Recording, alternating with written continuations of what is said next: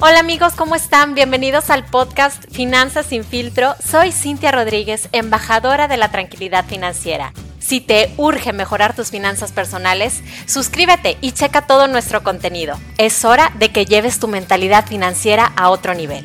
¿Estás listo? Comenzamos.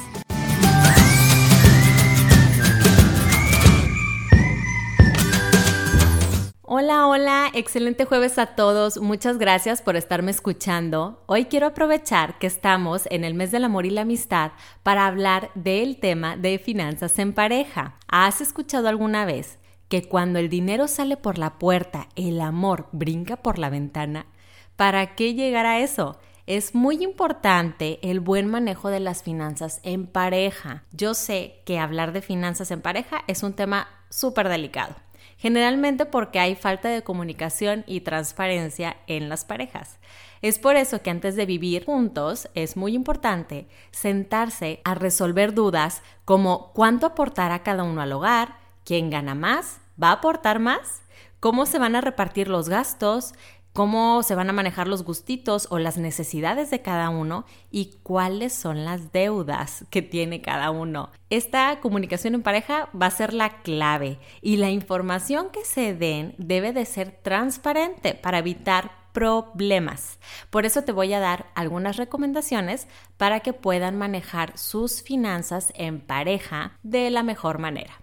Número 1. Reúnanse a platicar sobre sus finanzas háganlo con frecuencia. Revisa cómo y en qué se están gastando el dinero, qué objetivos tienen de ahorro y cómo los piensan alcanzar. Establezcan la forma en que se van a cubrir esos gastos, quién va a pagar tal o cual cosa y quién va a llevar las cuentas generales. Yo te recomiendo que sepan qué ingresos y qué gastos tienen para evitar malos entendidos. Y también te recomiendo que sepan cuánto puede aportar cada uno. Una vez que ustedes conozcan las necesidades personales que tiene cada uno y las que tienen en pareja, van a poder compartir gastos y de esa forma ambos los van a poder cubrir y van a encontrar alguna oportunidad de ahorro no vayan a tomar decisiones financieras sin consultar al otro. No importa si el que lo va a decidir es el que aporta más dinero. El objetivo pues es ser parejos con todos los temas.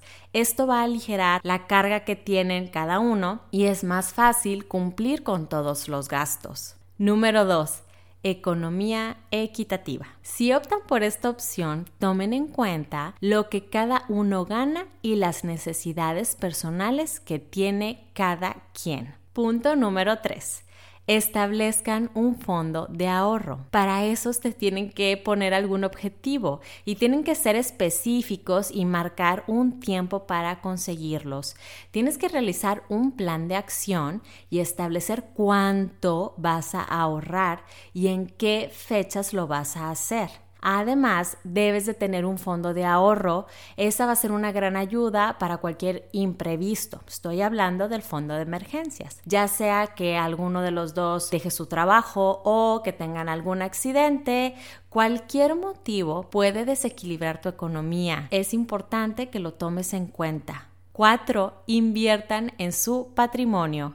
Adquirir una vivienda es un ejemplo, puede ser una buena inversión y existen productos financieros que te van a ayudar a hacer realidad este sueño que tienes. 5. Planea tu retiro en pareja. Habla sobre qué es lo que quieren lograr, qué ideas o qué planes personales tienen para su jubilación. Si alguno no tiene afore, es el momento de pensar en ello. Si no tienen un plan personal de retiro para complementar esta FORE, es el momento de tocar el tema. Número 6. Un seguro es importante. Planea la importancia de contratar algún seguro, no solo para evitarte un desequilibrio en el presupuesto, sino porque hay que estar preparados ante cualquier complicación. Puede ser un seguro de vida, un seguro de gastos médicos, sobre todo si van a ser futuros padres, o puede ser a lo mejor un seguro de vivienda o de auto. Está demostrado que se vive con mayor bienestar cuando se cuenta con seguridad financiera. Siempre es un buen momento para comenzar a arreglar tus finanzas.